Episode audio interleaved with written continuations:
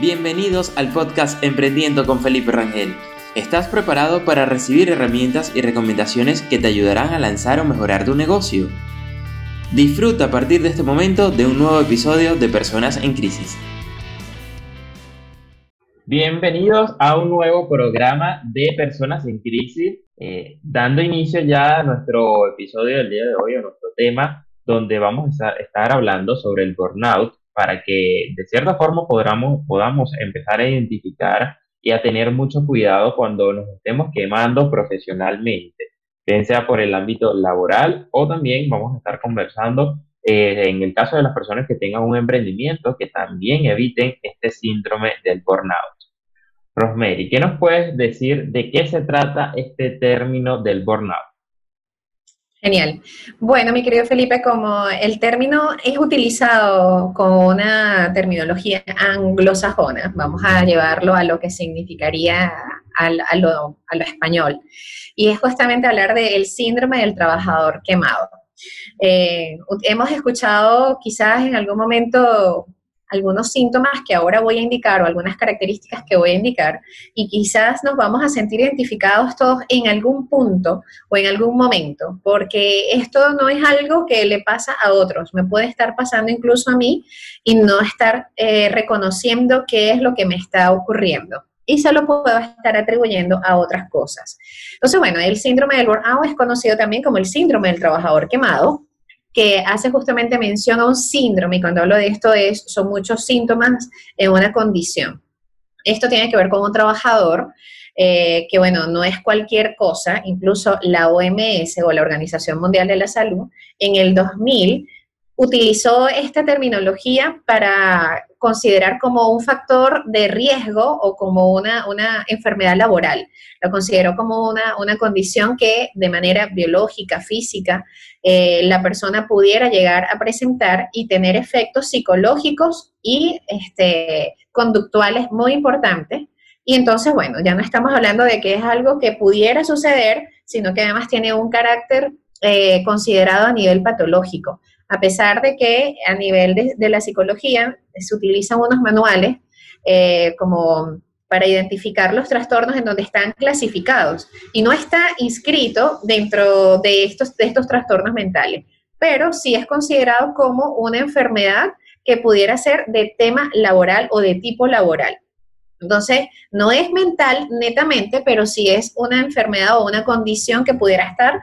eh, relacionada directamente a nivel laboral, de riesgo laboral. Entonces, eso como para dar eh, inicio a lo que estamos conversando y de por qué es importante conocerlo, porque cuando presentamos estos síntomas, estamos haciendo un cuadro que nos va a afectar personalmente, familiarmente, socialmente y por supuesto laboralmente. Hay algunas eh, como, como ejercicios, oficios o profesiones en donde va a haber mayor probabilidad de que este, de que este síndrome esté y entre esas se considera los médicos, las enfermeras, los policías, los call centers, las personas que realizan y reciben llamadas y están constantemente detrás de un, de un teléfono, eh, incluso a todos aquellos del servicio a todos aquellos que están detrás de, las actividades de atención al público, incluyendo emprendimientos de ventas, emprendimientos de servicios de un producto. Entonces, hay un detonante importante detrás de esta, de esta situación o detrás de este síndrome y es justamente el contacto con el otro o el servirle al otro. Entonces, eso es una, una referencia importante para considerarlo si estás en alguna de estas ramas o en alguno de estos oficios, profesión u ocupación, es importante que verifiques qué cosas pudieras estar sintiendo, que no sea que te estés quemando porque estás haciendo un exceso o estás llevando un exceso de trabajo. Y aquí hablo entonces un poco de qué causa este síndrome. Y es justamente una carga de trabajo excesiva, tener conflictos en el trabajo y no sentirse a gusto con el lugar de trabajo en el que se está, tener sentimientos de menosprecio o no de ser o no estar siendo valorados. Eh, trabajar en un campo fuera de nuestras habilidades. Y aquí doy un pausa, una pausa, eh, porque justamente los migrantes solemos tener este tipo de situaciones al inicio eh, cuando nos toca hacer cualquier oficio alejado de nuestro, nuestra profesión probablemente o de lo que nosotros veníamos en nuestra zona de confort de aprendizaje y comenzar a hacerlo para poder llevar un sustento económico, obtener una posibilidad de ingresos económicos, nos puede llevar a un síndrome del quemado, del trabajador quemado, con mayor facilidad. Eh, pues obviamente el aislamiento social también pudiera ser aquellos tipos de trabajos que te aíslan, eh, en donde tienes que estar muchas horas frente a un, a un, computador o frente a una pantalla y no te mantiene en contacto con otro entorno, pudiera incluso generar esta sensación de el trabajador quemado. Y, por supuesto, hay, una, hay algo que lo hemos también comentado en otras oportunidades y tiene que ver con cuando las personas están teniendo problemas familiares o problemas personales y eso va a repercutir en el tema laboral, sin duda alguna. Entonces, esto serían como las causas y esto es un poco como para ver el contexto de lo que vamos a estar conversando. Mi querido Felipe. Sí, Ramírez, hay que estar muy pendiente con estas causas, como estas alertas, porque también hay que destacar que el síndrome del burnout es algo progresivo, eh, que a veces decimos, no, es que tengo, no sé, un dolor en el cuello, me siento mal emocionalmente por el trabajo y todo, que esto poco a poco va a ir creciendo y a veces las personas, como es progresivo, no lo logran identificar y hacerlo por sí mismo suele costar. Entonces, bueno, eh, eh, estar bien atento a cada uno de estos detalles que se le han dado eh, y muchas veces también si estamos en pareja, si estamos en familia o y logramos percibirlo en alguien más, es bueno también hacerle saber como, epa, cuidado que no te vayas a quemar laboralmente o profesionalmente. El síndrome del burnout, Rosemary, también se, se puede dividir en dos tipos y está el burnout activo, que son para empleados que mantienen una conducta bastante asertiva, pero que se relaciona más con elementos externos a la profesión. Eh, básicamente se pueden llegar a quemar porque no están a gusto con el, su carrera, con el trabajo que están haciendo y muchas veces solemos ver personas que dicen, no, es que yo me gradué de tal carrera, estudié tal cosa, simplemente porque mis padres me dijeron o simplemente porque pensaba que esto me iba a generar muy buen dinero, eh, indiferentemente de que sea cierto o no, no se sienten identificados con eso y aquí es parte de que siempre decimos que hay que empezar a buscar el propósito, identificarlo para sentirnos completamente a gusto. Eh, y también está el burnout pasivo, que en este caso suelen tener sentimientos más de apatía en cuanto a las personas, ¿no? Y se relacionan con factores más internos y más psicosociales. Entonces, por ahí también tenemos una diferenciación, que como dices, esto lo vamos a estar relacionando desde el ámbito laboral, de todos los aspectos personales y también con el ámbito de emprendimiento. Eh, hablemos un poco de los síntomas y cómo, hacer, cómo saber si estoy realmente pasando por esta situación o con esta condición y no me he dado cuenta.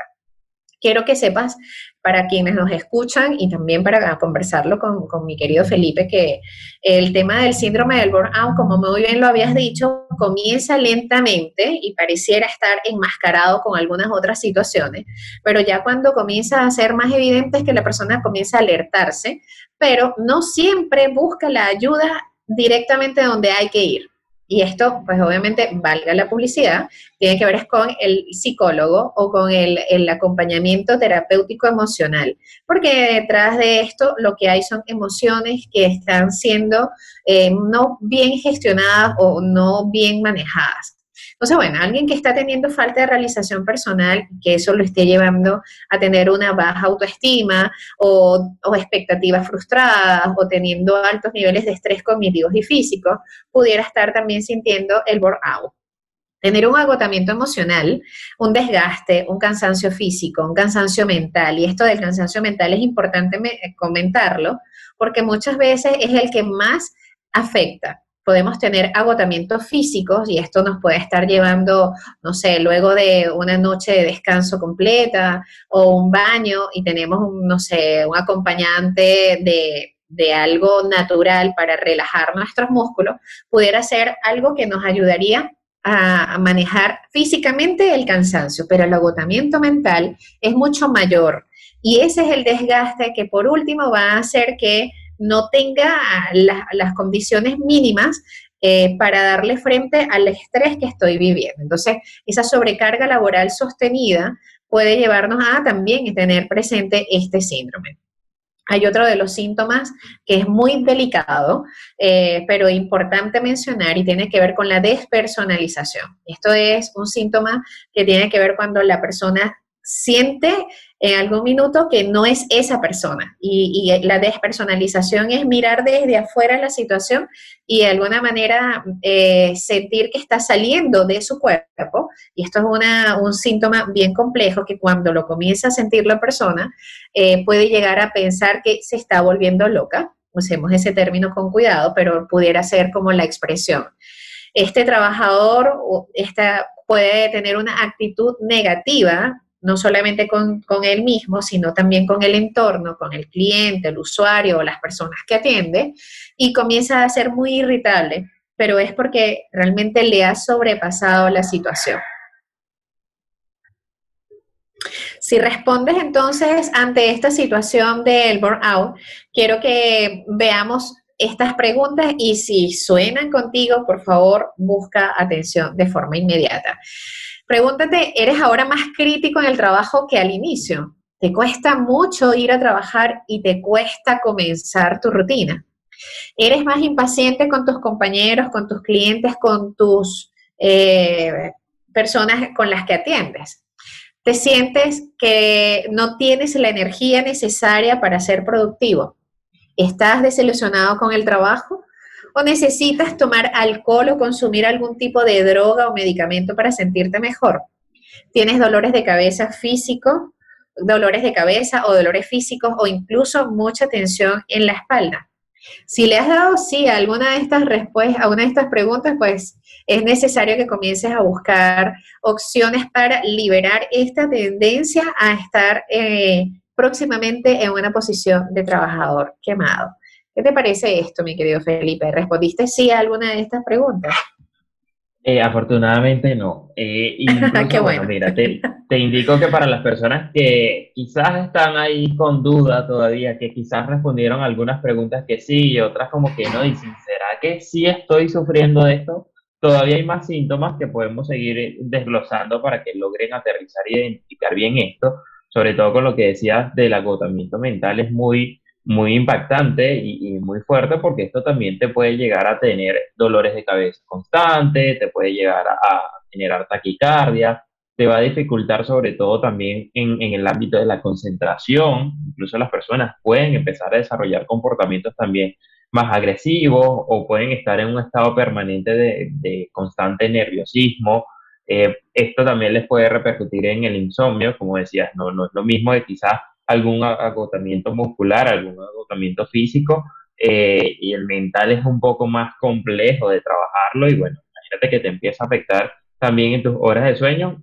ahí es donde empieza a acumularse cada vez más y seguir aumentando. Esto se va a traducir en un bajo rendimiento y eh, también en aburrimiento. Y como esto está muy relacionado desde, eh, desde el entorno laboral con el que te encuentres, y básicamente son factores muy externos que muchas veces cuesta manejarlos por nuestro lado. Hay mecanismos que ya podemos conversar un poquito de eso, pero digamos que la principal causa proviene del entorno laboral y de la organización, de la directiva, de su forma de trabajar, de, de, todo lo que ellos estén buscando hacer para que tú como trabajador te sientas como más a gusto. Pero esto, si empiezas a sufrir de este síntoma o de este síndrome, mejor dicho, te puede afectar incluso hasta en sentirte eh, con poca realización personal. Porque muchas veces también suele ocurrir de que si tienes mucho tiempo trabajando en una organización y, por ejemplo, no te dan un ascenso o sientes que no, está, no están tomando tu palabra a la hora de opinar o a la hora de aportar algo,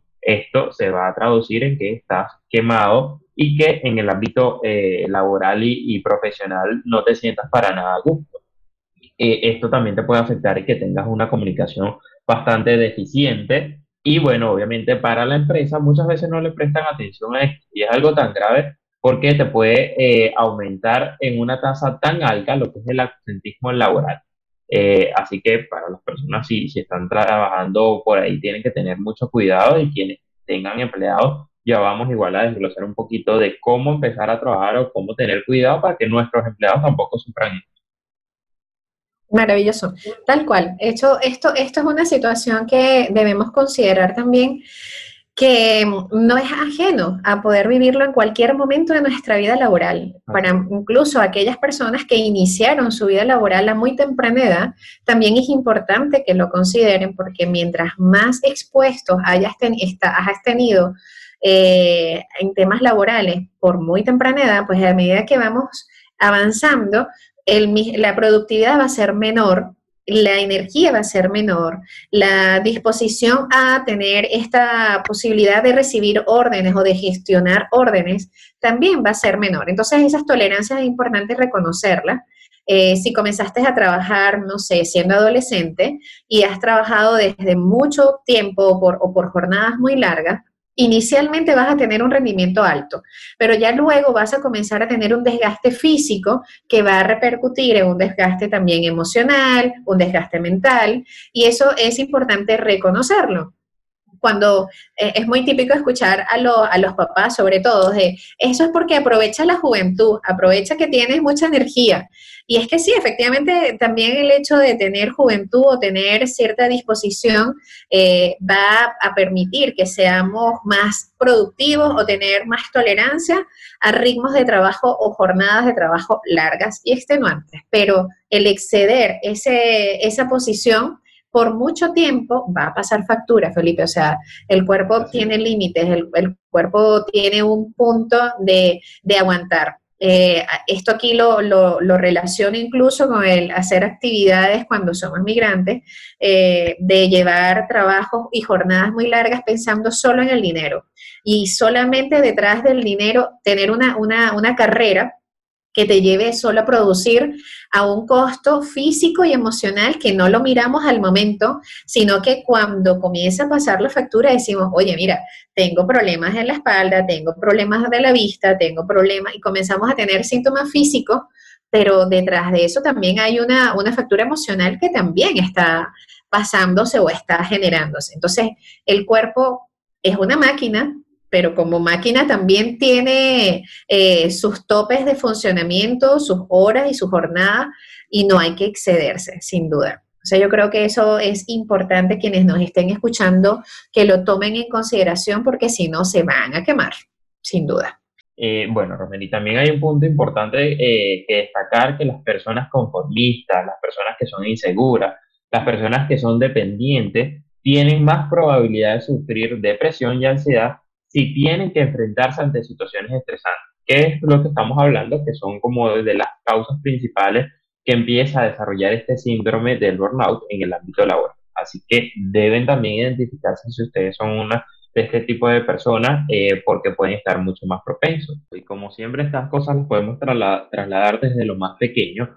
y es que en el ámbito de emprendimiento, Rosemary, ya para finalizar, eh, también debemos tener mucho cuidado porque aun cuando hemos estado hablando del síndrome de burnout están relacionados con el ámbito laboral y con las empresas, si nosotros tenemos un emprendimiento, también estamos trabajando. Entonces, indudablemente podemos sufrir nosotros mismos, así seamos los únicos empleados, dueños y que hagamos de todo dentro de nuestro emprendimiento y no tengamos absolutamente más nadie dentro de él, eh, podemos sufrir de este síndrome. y esto igual está relacionado hasta con nuestra carrera, con las funciones que estamos haciendo, con la manera en la que estamos llevando nuestro emprendimiento que nos pueden llevar a un nivel de estrés tan grande que nos puede llegar a afectar con todos los síntomas y todo lo que hemos estado conversando. Así que también hay que tener mucho cuidado con eso y más aún si estamos hablando también del ámbito de empleadores, eh, en el caso de que nosotros empezamos a tener personal dentro de nuestro emprendimiento, sean pocos, sean muchos, si tengamos una sola persona, empezar siempre a cuidar eso que el ambiente de trabajo, el ambiente organizacional sea lo más cómodo posible. Póngase siempre en la posición de cómo se es el espacio en el cual a ustedes les encantaría trabajar y en el cual sienten que no están trabajando quizás. Eh, y esto empezar a, aplicarlo como cultura de la empresa para que se empiece a, a, profundizar, porque a medida que vayamos creciendo, esos empleados, si perduran con nosotros en el tiempo, van a ayudarnos a ser transmisores del mensaje que queremos dar. Eh, por lo que decías, que hay que cuidar, eh, imagínate que, tenemos tres personas y entre estas tres personas trabajando, quizás el trabajo no está siendo tan estresante y la empresa trate de llevar las cosas bien, pero si dentro de la relación, la comunicación de, social de nosotros como empleados no hacemos nada por llevar eso bien, nos va a afectar de igual forma. Así, que bueno, con esto nos quedamos en el síndrome del burnout, empezar a tener mucho cuidado, empezar a identificar los síntomas y empezar a trabajar si sentimos que estamos eh, sufriendo del síndrome, síndrome y empezar a trabajar, me refiero a generar un cambio de la forma en que podamos y con lo que le hemos dado el día de hoy. Dándole las gracias una vez más, nos despedimos. Gracias por estar con nosotros y hablo para ustedes, Rosmery Hernández. Y Felipe Rangel por acá. Nos escuchamos entonces el próximo martes en un nuevo episodio de Personas en Crisis. Hasta entonces, pues, nos pueden también seguir eh, a través de nuestras redes sociales en Instagram, arroba soy Felipe Rangel y arroba gotas de bienestar en Chile. Terminamos esta sesión, pero te espero un nuevo episodio y recuerda que puedes suscribirte en tu plataforma favorita para continuar escuchando este podcast a través de Spotify, YouTube, Apple o Google Podcast.